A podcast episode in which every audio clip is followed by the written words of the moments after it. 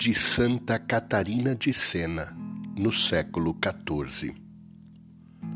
Se vos contemplo, ó Maria, vejo que a mão do Espírito Santo escreveu em vós a Trindade, ao formar em vós o Verbo encarnado, unigênito Filho de Deus.